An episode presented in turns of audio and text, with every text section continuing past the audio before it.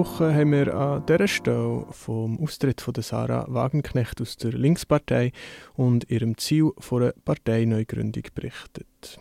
Von Seiten der Linkspartei ist der Entscheid von Sarah Wagenknecht scharf verurteilt worden. Betreffend die Zukunft der Linken herrscht aber Uneinigkeit. Einerseits spürt man die Sorge vor einem endgültigen Zerbrechen der Partei, Andererseits hofft man aber auch auf ein näheres Zusammenrücken der übriggebliebenen und auf einen neuen Zuwachs an Mitgliedern. Das ist zumindest an der Rede vom Partei-Co-Vorsitzenden Martin Schirdewan an einer Pressekonferenz vor wenigen Tagen zu entnehmen. Und wir laden alle Menschen in diesem Land, die, für eine, die eine starke linke Partei in diesem Land wollen, äh, ein, nun diese Linke auch zu stärken. Dafür starten wir eine Mitgliederoffensive erneuern uns und öffnen uns auch wieder der Gesellschaft. Alle Menschen, die eine soziale Alternative zum Rechtsruck und zu diesem verheerenden Kürzungskurs der Ampelpolitik wollen, sind bei uns herzlich willkommen. Auch heute ist ein guter Tag, um in die Linke einzutreten. Mhm, mhm. Aber langt uns das? Überzeugt uns das? Wie steht es wirklich um die Linkspartei? Zuerst mal muss man sagen, dass Sarah Wagenknecht die Krise vor der Partei eher vollstreckt, als dass sie sie verursacht. Die Ursachen für den fortschrittenden Bedeutungsverlust der Linken, die liegen tiefer. In einem sehr lesenswerten Aufsatz in der Zeitschrift Prokla hat der Raul Selig die identifiziert. Eine wichtige Ursache für die Krise der Linken besteht darin, dass die Partei während der letzten Jahre in allen zentralen Fragen mehrere sich widersprechende Positionen vertreten hat. Die äh, innerparteiliche Positionsfindung, die hat zwar einigermaßen gut funktioniert. Über Streitfragen in Migrations-, Klima- oder Klassenpolitik hat man breit debattiert und am Ende eigentlich auch mit klaren Mehrheiten entschieden. Aber oftmals haben nach der innerparteilichen Debatte zentrale VertreterInnen der Bundestagsfraktion an den Beschlüssen der Partei systematisch und vor allem öffentlichkeitswirksam widersprochen. Und das in erster Linie, um sich so zu profilieren. Sarah Wagenknecht ist da natürlich das prominenteste Beispiel. Und das führt zum zweiten eng damit verknüpften Problem. Abgeordnete funktionieren quasi als kleine Ich-AGs. Ein Mitglied vom Bundestag kann mehrere Angestellte, zum Beispiel als wissenschaftliche Mitarbeiter, über Jobs finanziell an sich binden. Das befördert die Fragmentierung der Partei und die Ausbildung von informellen Machtnetzwerken.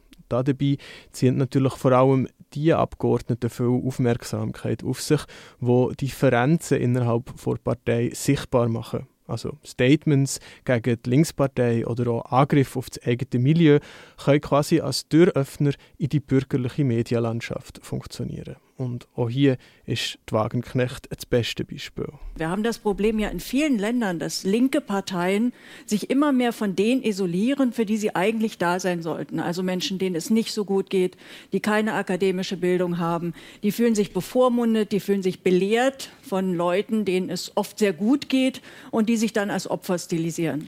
Und in dieser Zusammenfassung von ihrem Buch Die Selbstgerechten hat sich schon abzeichnet, in welche Richtung dass sich Zara bewegt, gegen wer dass sie polemisiert und wo sie ihre zukünftige Wählerinnenbasis sucht.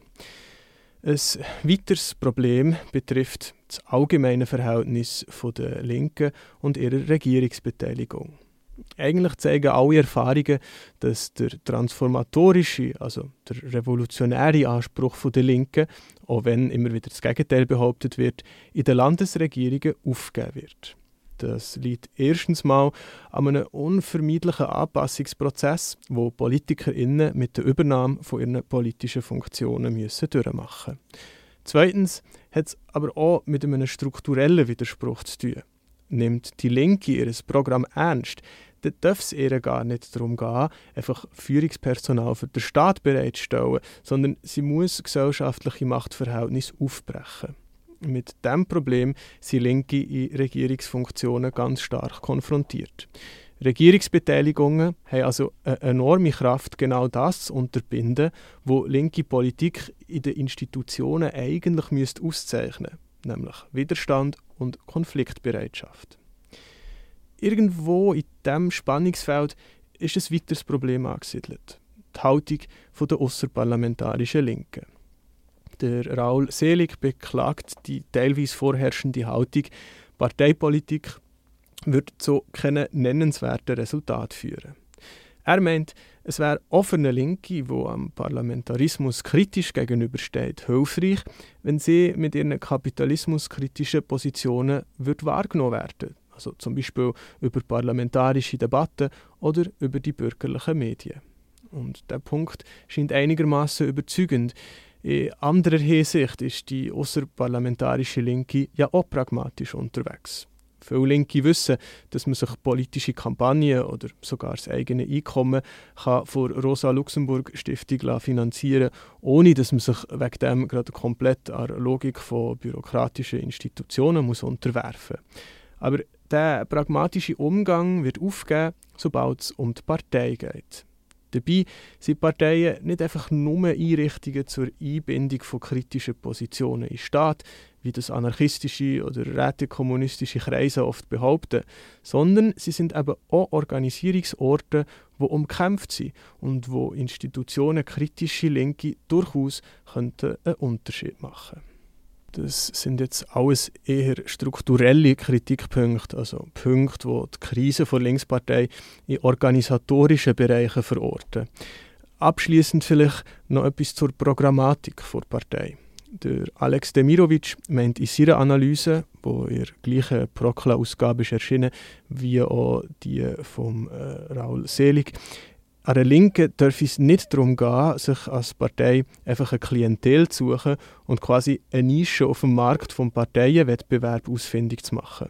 Sich mal hier ein bisschen für die Interessen der KleinbürgerInnen einzusetzen und sich mal dort ein bisschen für die Verbesserung der Arbeitsbedingungen in der Fabrik einzusetzen, das ergibt noch keine kohärente linke Politik eine äh, erfolgreiche Linkspartei müsste sich allgemein auf das Sichtbarmachen von Ausbeutungs- und Klassenverhältnissen konzentrieren. Sie müsste Zusammenhänge sichtbar machen und Klasseninteressen wirksam organisieren. Aus einer linken Sicht ging es nicht einfach darum, die sozialpolitische Bekämpfung von Missständen zu fordern, sondern darum, die Ausbeuteten darin zu unterstützen, sich miteinander zu verbinden. Und in dieser Hinsicht ist die jetzige Spaltung der Linkspartei vielleicht tatsächlich eine Chance oder zumindest eine Herausforderung.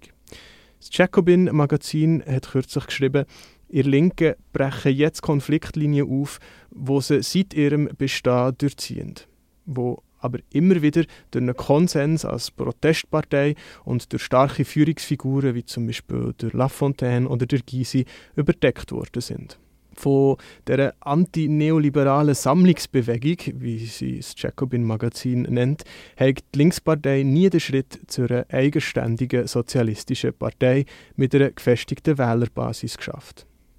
Ja, und ob die Spaltung die übrig gebliebene Linkspartei jetzt auf diesen Weg bringt oder ob sie jetzt doch ihre totale Bedeutungslosigkeit versinkt, das hängt letztlich vom Willen und von der Fähigkeit der verbliebenen Parteimitglieder ab, all die strukturellen und programmatischen Schwächen der Partei anzugehen.